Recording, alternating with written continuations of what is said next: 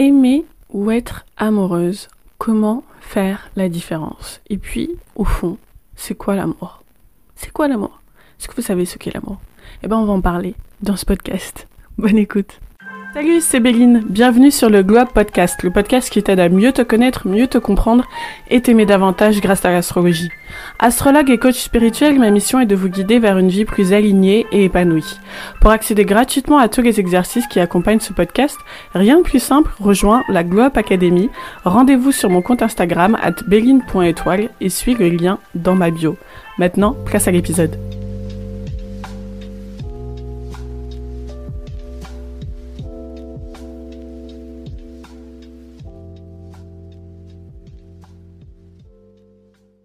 J'ai envie de terminer la saison balance en vous parlant d'amour et en vous donnant une euh, perspective spirituelle sur l'amour. Parce que tout le monde présume savoir ce qu'est l'amour présume euh, et présume d'ailleurs qu'on a tous la même définition. Mais il suffit de s'arrêter deux secondes sur n'importe quelle histoire de couple que ce soit la vôtre ou que ce soit celle que vous voyez à l'extérieur pour se rendre compte que c'est pas le cas.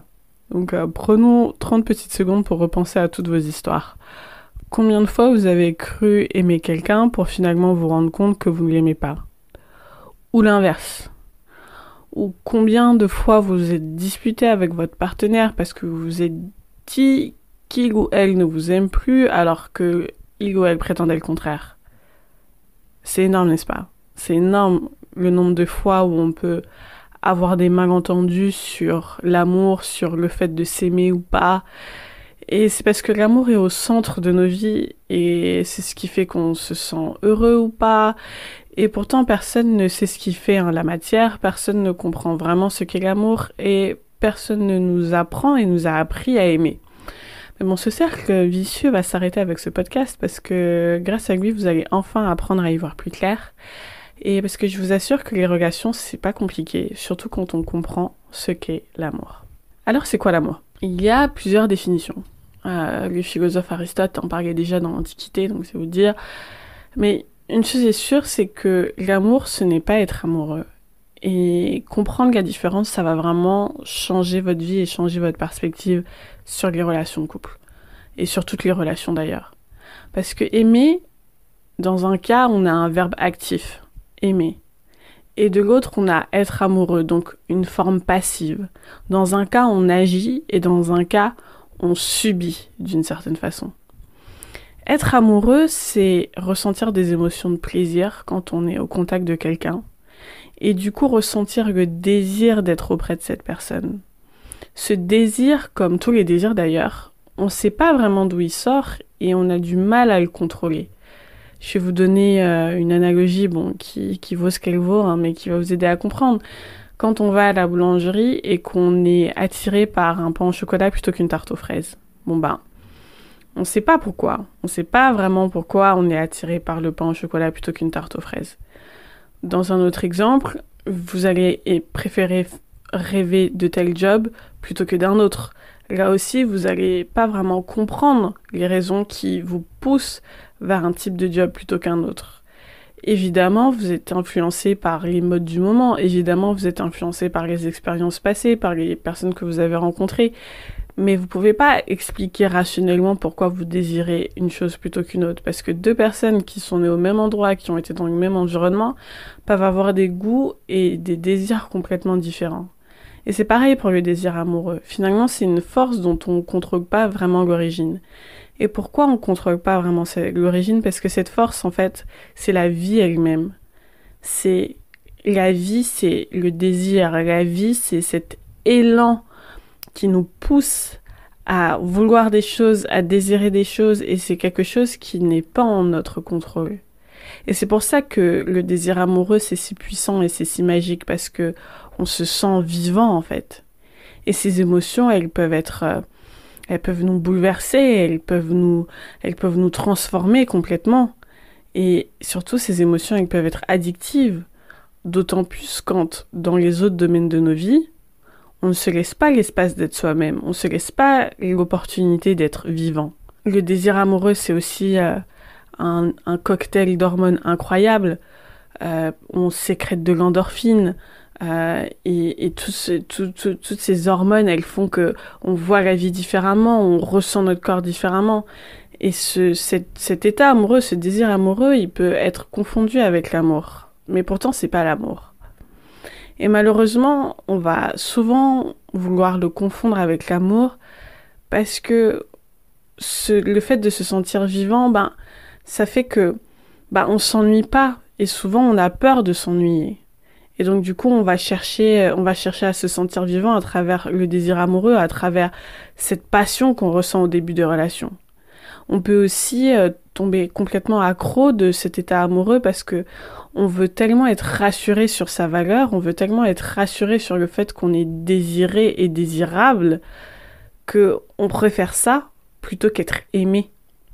Ce qui se passe, c'est c'est qu'on va inconsciemment toujours créer des situations pour rester dans cet état amoureux, dans cet état de désir amoureux permanent parce que parce que c'est l'euphorie. Et ce qui va se passer aussi, c'est qu'on peut choisir des partenaires dont on sait que l'amour est difficile à obtenir parce que ça va nous maintenir dans cet état de désir perpétuel, parce que c'est le désir amoureux qu'on cherche et pas l'amour. Et c'est pour ça que c'est hyper important de, savoir faire la différence entre euh, désir amoureux, état amoureux et l'amour. Parce que tu comprends parfois que tu crois chercher l'amour quand en fait ce que tu cherches, c'est le désir, ce que tu cherches, c'est la passion, ce que tu cherches, c'est l'euphorie. Ce que tu cherches, c'est le fait de te sentir désirable. Ce que tu cherches, c'est l'inconnu. Ce que tu cherches, c'est ce, cet état d'euphorie. Et cet état d'euphorie, c'est pas l'amour. Le désir amoureux, c'est pas l'amour. Le désir amoureux, d'ailleurs, il commence à s'évaporer à la seconde où on construit une forme d'intimité avec quelqu'un la thérapeute de couple Esther Perel que j'aime beaucoup. Euh, elle a écrit des tas de livres sur l'amour que je vous encourage vraiment à lire. Je mettrai tout ça dans, dans le workbook du podcast.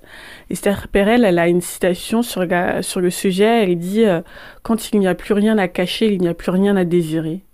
Et donc plus vous allez connaître l'autre, plus l'autre aura, euh, aura de moins en moins de secrets pour vous, plus ce sera difficile pour vous de désirer l'autre. Et donc le désir amoureux, c'est normal qu'il s'éteigne au fur et à mesure que vous gagnez en intimité avec l'autre, au fur et à mesure que vous connaissez l'autre.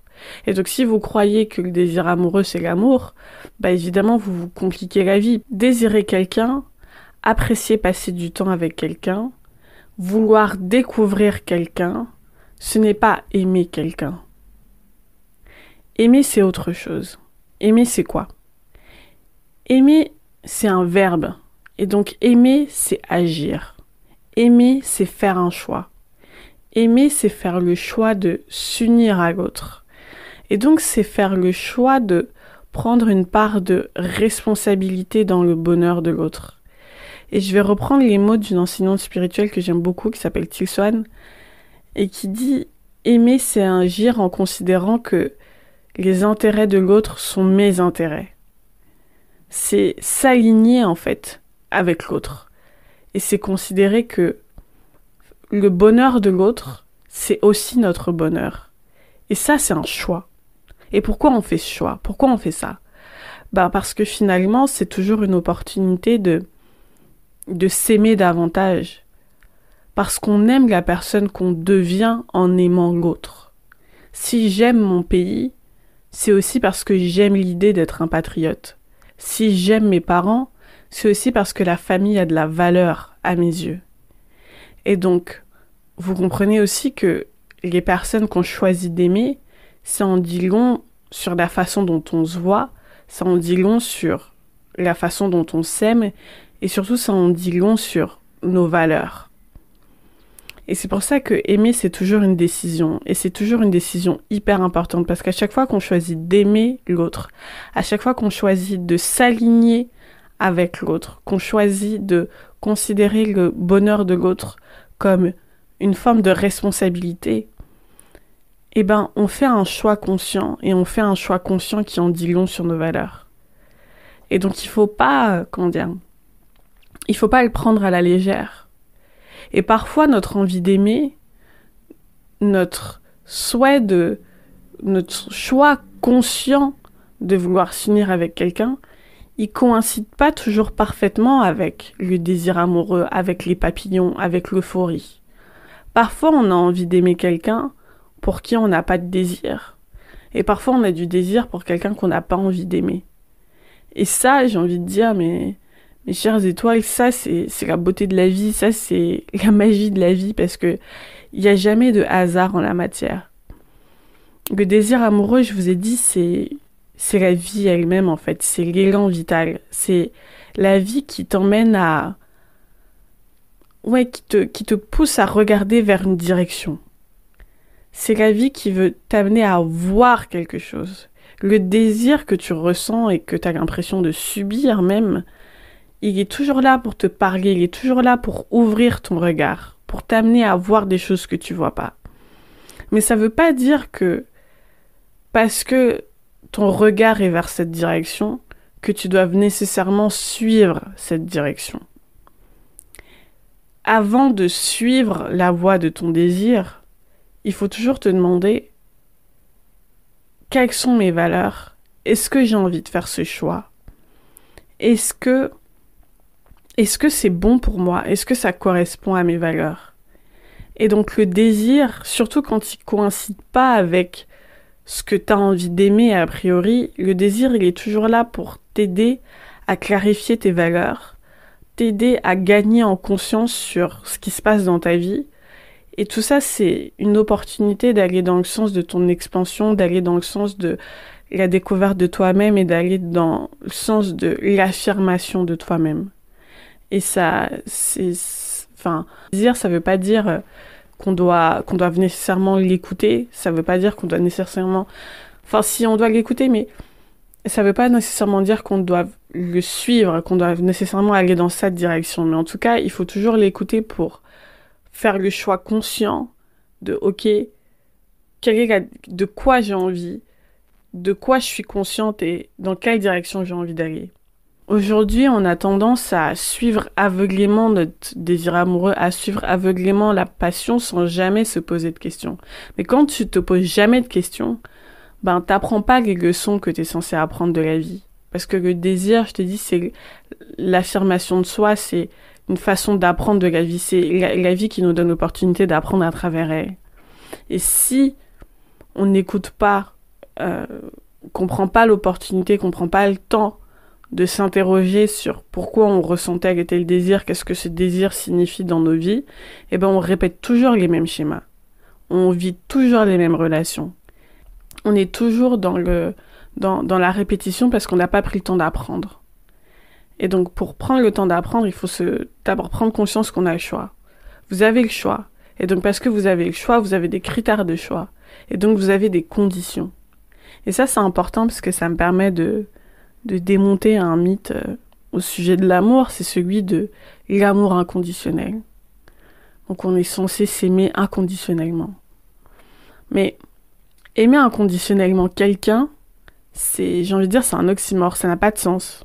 Parce que aimer inconditionnellement, c'est justement pouvoir aimer n'importe qui.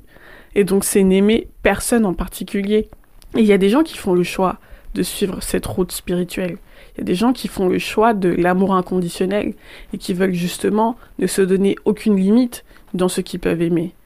Euh, ils peuvent aimer un chien, ils peuvent aimer un papillon, ils peuvent aimer tout le monde. Et ça, c'est une route, euh, une belle route spirituelle. C'est pas la seule route spirituelle possible, mais c'est une belle route spirituelle.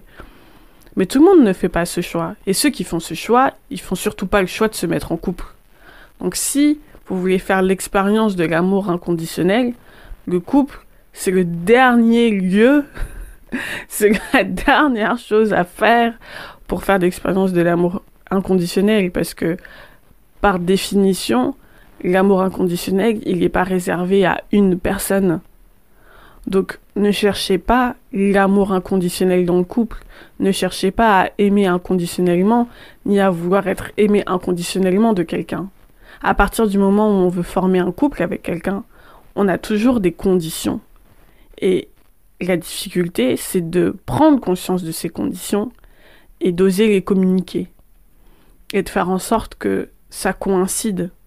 Et la vraie compatibilité, elle est là. Elle n'est pas dans un truc magique de euh, est-ce que le destin nous réunit? La compatibilité, elle est dans moi j'ai ces conditions, toi tu as ces conditions et comment on fait en sorte que ça matche? Et cette compatibilité, chaque jour, elle se construit. Et chaque jour, elle s'entretient. Et elle s'entretient parce que des conditions sont réunies. Et c'est important de savoir quelles sont ces conditions. Et construire ces critères, c'est vrai que c'est, c'est vrai que c'est dur. C'est dur parce que la société nous dicte des critères, nos parents nous dictent des critères, tout le monde nous, dicte des critères de euh, voilà pourquoi on devrait se mettre en couple avec quelqu'un ou voilà pourquoi on devrait aimer quelqu'un ou pas ou ça c'est aimable, ça c'est pas aimable. Et du coup, effectivement, c'est très difficile d'y voir plus clair. Et c'est cette réflexion là, c'est à la fois la réflexion la plus déstabilisante qui soit parce qu'on se dit mais enfin quels sont mes critères? Est-ce que mes critères sont légitimes? Et se poser la question de légitimité, c'est une mauvaise façon de voir les choses, mais c'est aussi c'est le genre de dialogue intérieur qu'on peut avoir et puis euh, mais c'est hyper déstabilisant et c'est en même temps le, le le truc le plus empowering que vous puissiez faire. Parce que quand vous quand vous prenez le temps de vous dire ok quels sont mes critères comment et pourquoi je vais choisir d'aimer quelqu'un c'est le truc le plus puissant que vous puissiez faire. Là vous êtes véritablement dans votre pouvoir voilà, c'est tout pour ce podcast. Je suis désolée pour les petits soucis techniques qu'on a eu sur la fin, euh, euh, des petits grésillements. J'espère que ça vous a pas trop dérangé. Pour les membres, euh, je vous rappelle que vous avez accès à un workbook pour ce podcast avec des exercices qui vont vous plaire. J'ai prévu un, exercice, un petit tekigai astro de l'amour qui devrait vous qui devrait vous plaire. Donc, je vous le rappelle, être membre, c'est gratuit. Donc, n'hésitez pas à vous inscrire en suivant le lien dans ma bio ou dans la barre de description si vous m'écoutez sur YouTube. Je vous souhaite un très bon dimanche et n'oubliez pas, vous êtes des étoiles, vous êtes faites pour briller. Plein d'amour à vous et à bientôt. J'espère que ce podcast t'a plu. Si c'est le cas, je t'encourage à être une lumière, un phare, que dis-je, une leader dans ton entourage et à le liker et à le partager autour de toi. Parce que plus on est nombreux et nombreuses à entrer dans un chemin de développement personnel et spirituel, plus vite on créera le monde juste et beau dans lequel on a tous et toutes envie de vivre. Je t'encourage à être une source d'inspiration et à très vite.